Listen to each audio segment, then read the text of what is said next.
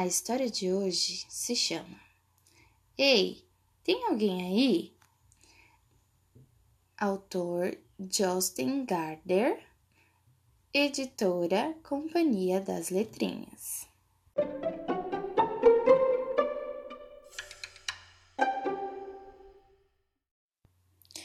Segundo capítulo O Jardim Lembro que subi de novo para o meu quarto e sentei numa cadeira em frente à janela. Acho que eu estava querendo saber se existia vida em algum planeta lá no céu. Ou se a nossa Terra era única no universo inteiro.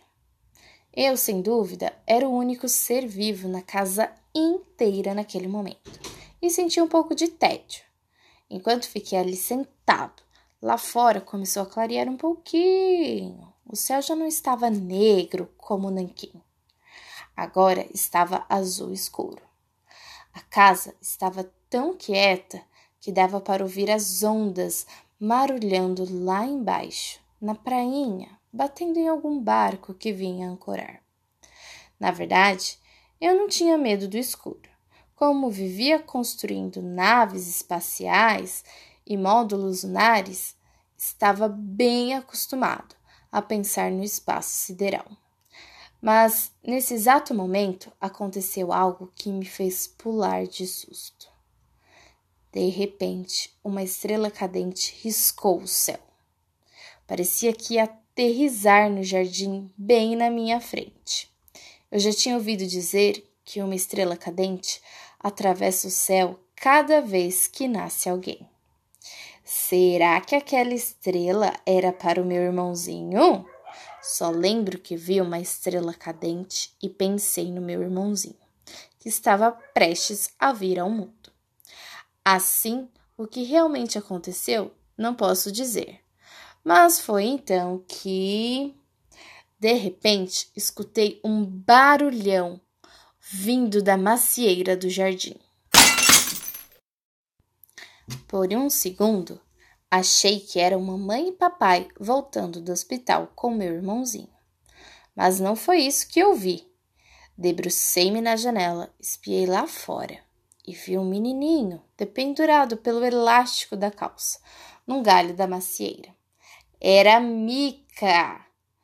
Só muito depois percebi que Mica teve uma sorte enorme não só caiu bem em cima daquela grande macieira, como sua calça se enganchou num galho e ele ficou pendurado, de cabeça para baixo, balançando. Se tivesse batido no chão, teria se machucado muito. E se tivesse caído no canteiro de rosas da mamãe? Seria pior ainda. Eu não sabia nada sobre sua nave espacial. Mais tarde, fiquei sabendo que ele tinha aberto a portinhola de sua minúscula nave quando percebeu que estava se aproximando de um planeta com vida. Simplesmente chispei escada abaixo. Saí correndo pelo jardim e cheguei até aquele menino pendurado na árvore. Deve ser um sonho, disse Mica. Essas foram as primeiras palavras que ele disse e achei muito estranho, pois eu estava bem acordado.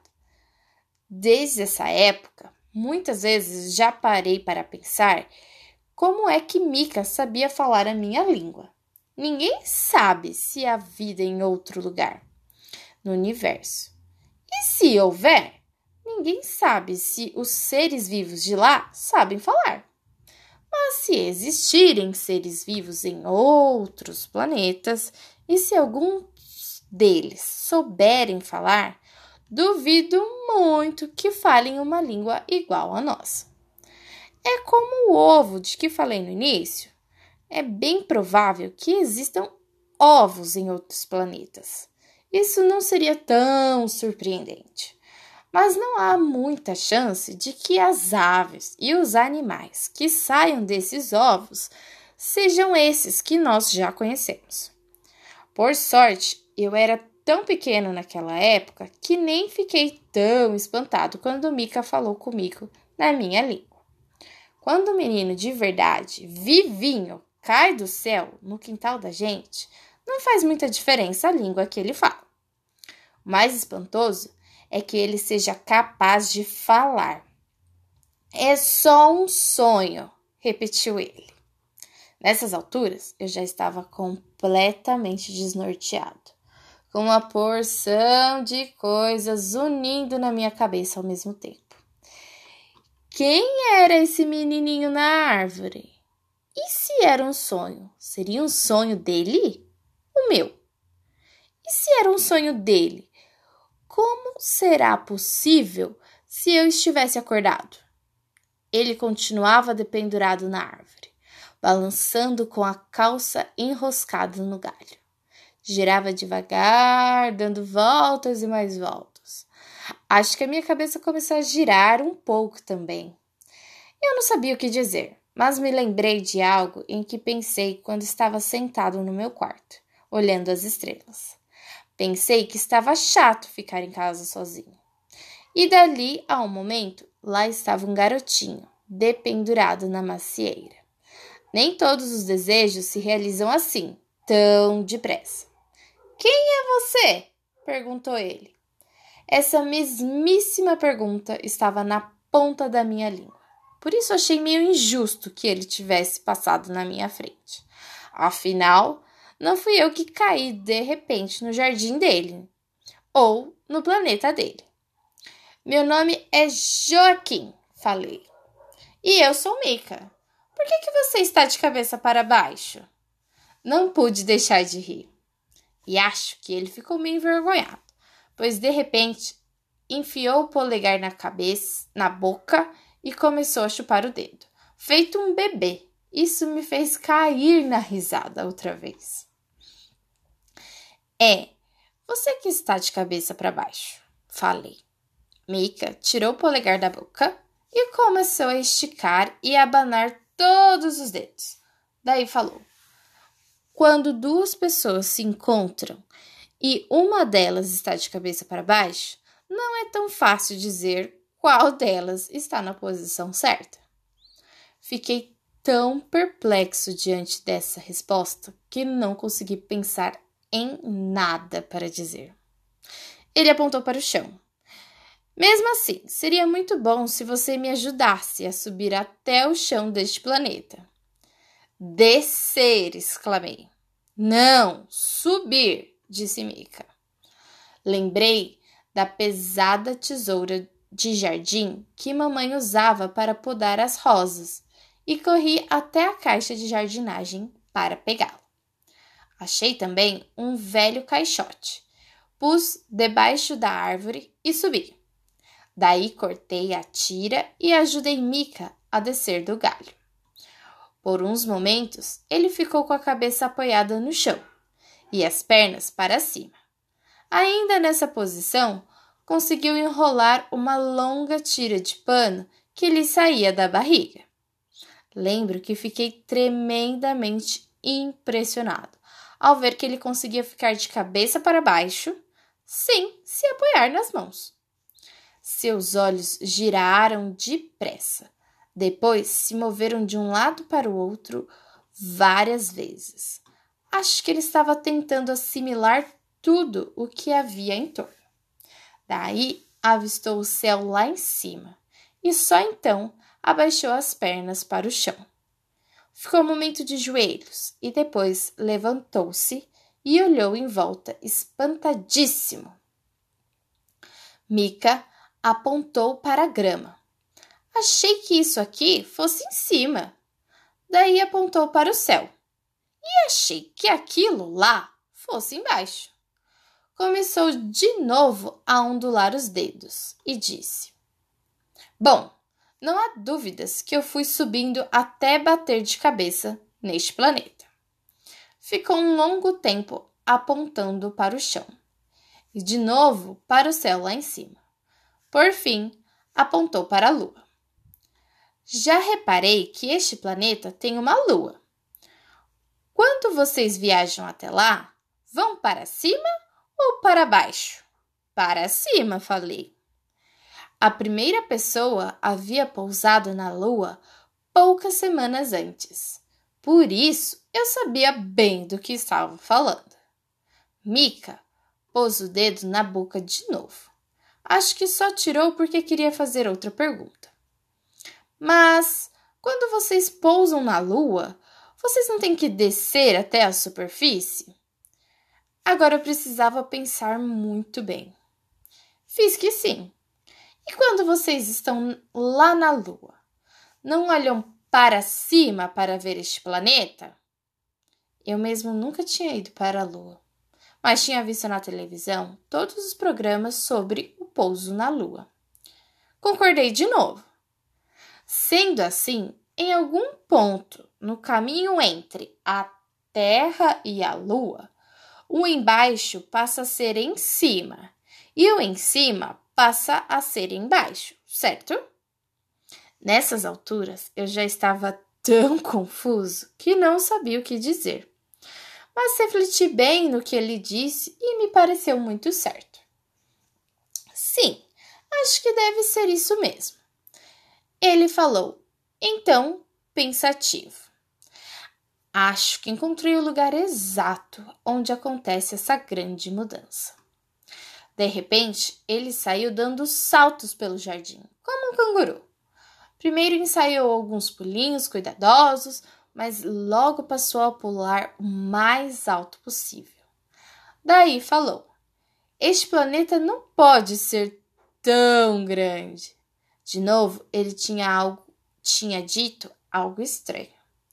Será que tinha pulado tão alto a ponto de ver o tamanho da Terra?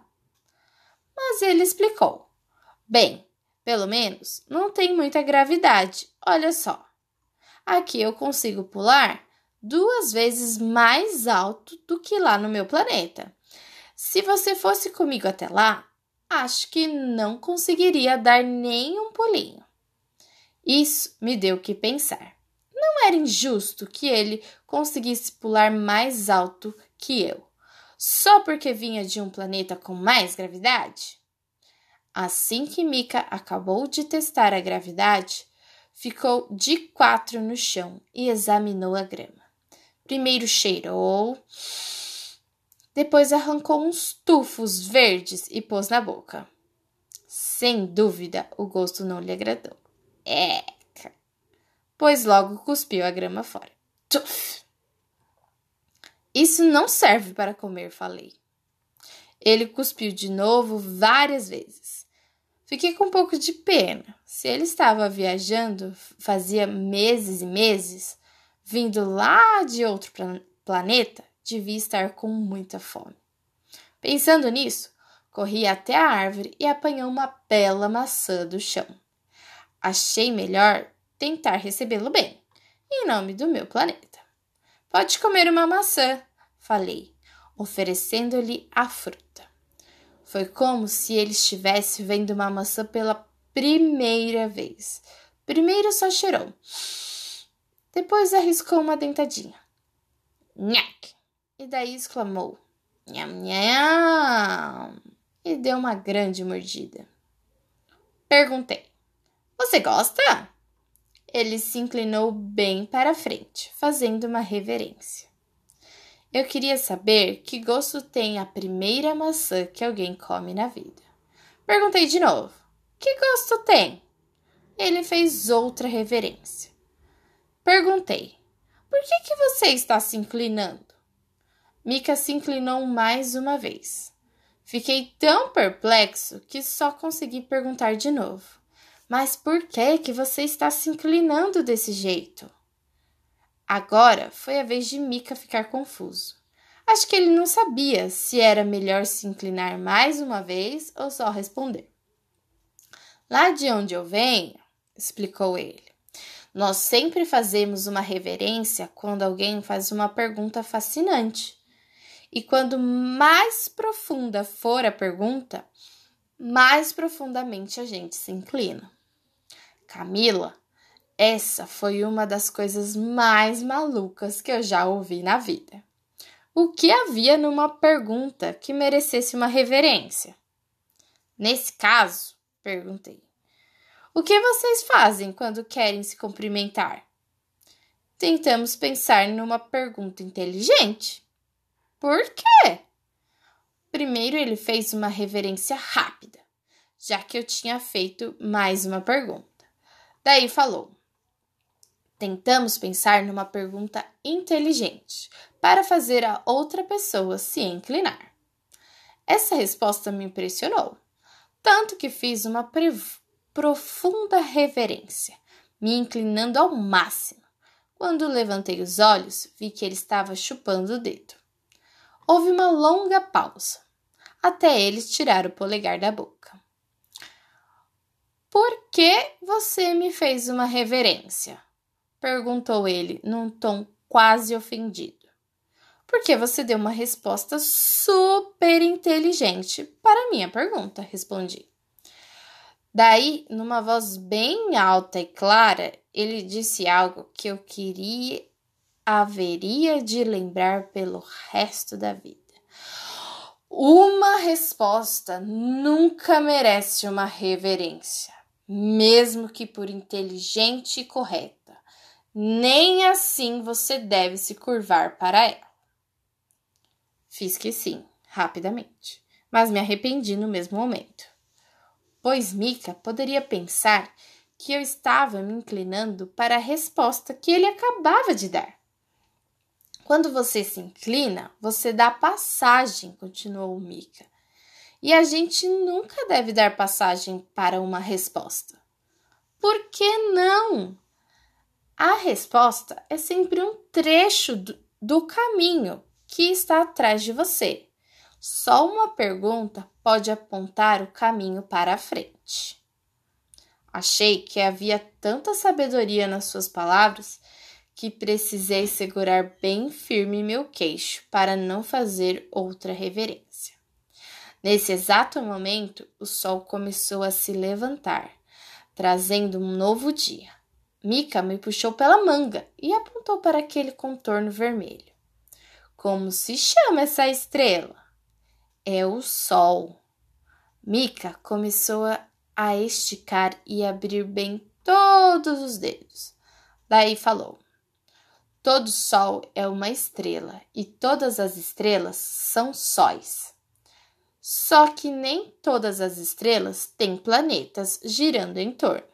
Portanto, não há ninguém para chamá-las de sol.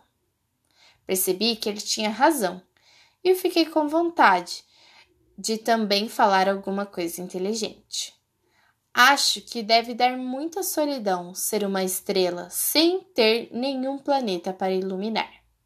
Se uma estrela não tem nenhum planeta aonde jogar a sua luz, então não há ninguém para vê-la nascer num novo dia. Mica me lançou um olhar de desafio. Você pode olhar para ela. Eu? Sim, você mesmo.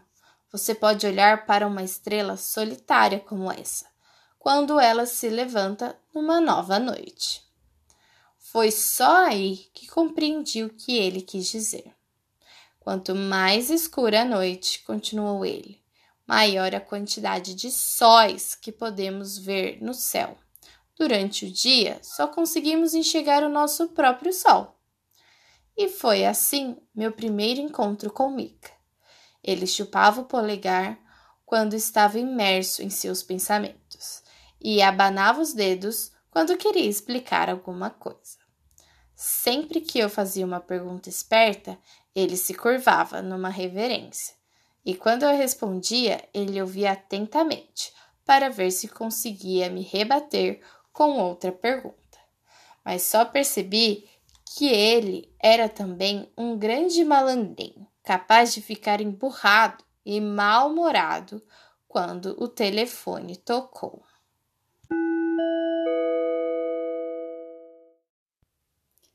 Continua.